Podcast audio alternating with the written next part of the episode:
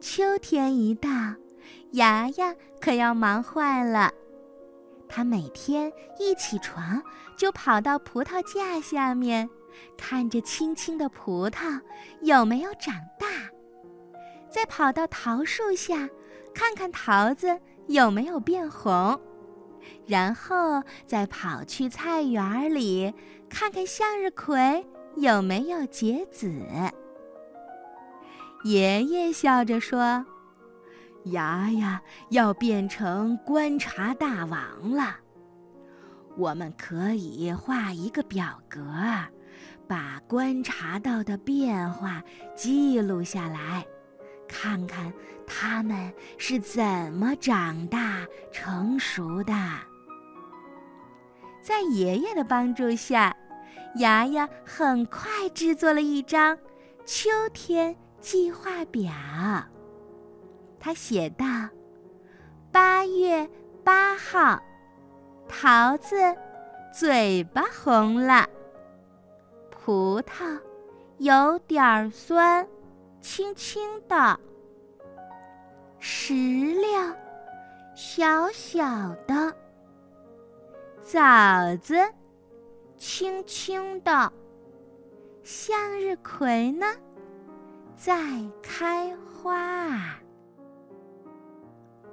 叶子落啦，芽芽遇见好看的，总要捡上几片，把它们带回家，夹在厚厚的书里。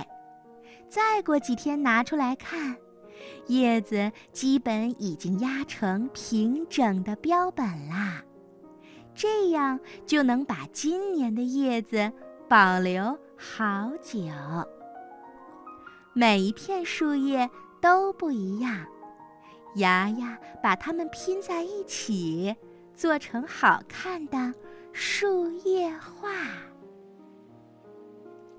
立秋，立秋时节里最受欢迎的节日就是七夕节。这一天，村里的女孩子都会在院子里摆上桌子，放上瓜果和香烛。向织女祈求智慧和巧手艺。牙牙一早就跟着奶奶去摘新鲜的桃子，奶奶还特意给牙牙摘了一朵大大的葵花，准备放在桌子上。立秋，时间点在八月七号到九号之间。秋是禾谷成熟的意思，代表秋天是收获的季节。立秋是秋季的第一个节气，但此时暑气难消，离真正入秋呀还有一段时间呢。根据气象学的标准。平均气温稳定在二十二度以上的时候，为夏季的开始；十度以下为冬季开始；摄氏十到二十二度之间呀，为春季和秋季。判断一个地方是否入秋，只要看当地连续五天。平均气温是否稳定在十到二十二度之间就可以啦。立秋以后，早晚开始变得凉爽了，但是白天依然炎热。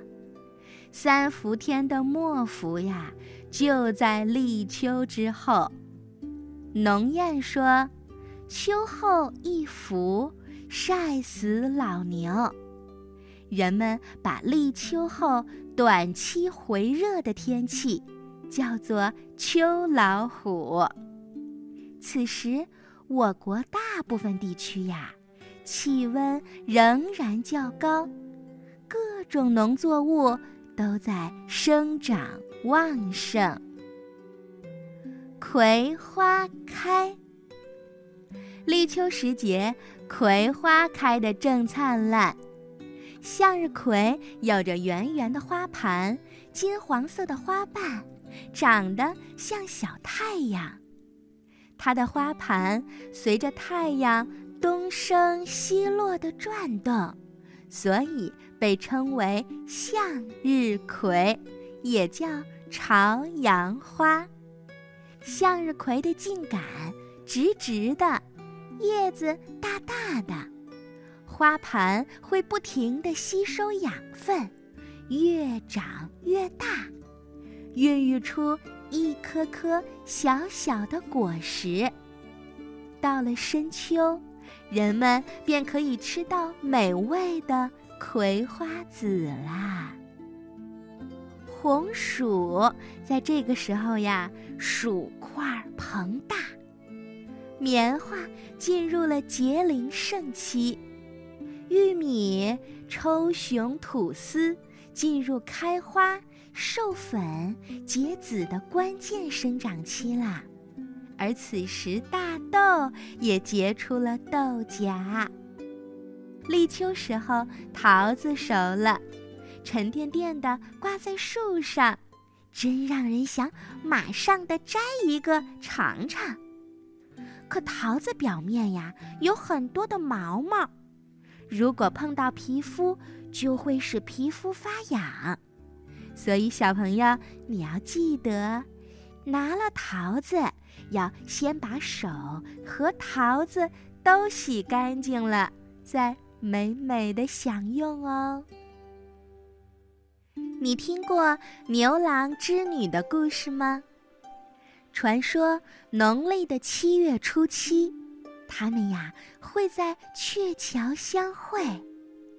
每到这一天的晚上，姑娘们会仰望星空，寻找银河两边的牛郎星和织女星，希望能看到他们一年一度的相会。祈求上天能让自己像织女那样心灵手巧，能有称心如意的美满婚姻，由此形成了七夕节，也叫乞巧节。立秋这一天呀，民间流行用秤称人。把体重与立夏的时候做对比，看看是不是消瘦了。因为夏天天气很热，人们容易没有胃口，饭食清淡简单。两三个月下来，体重大都要减少一点儿。秋风一起，胃口大开，就想吃点好吃的，增加一些营养。弥补夏天的损失，补的办法呢是吃各种各样的肉，所以呀也叫贴秋膘。你听说过吗？秋天到了，秋蝉卖力的鸣叫。随着秋天的来临，它们的生命啊即将走到尽头。其实。蝉的寿命是很长的，但是绝大部分时间都要在黑暗的地下度过。蝉的一生要经过卵、幼虫和成虫三个时期。雌蝉刺破树皮，将卵产在嫩树枝里。嫩枝被刺伤以后，因为水分和养分不足，枯萎就掉落在地上。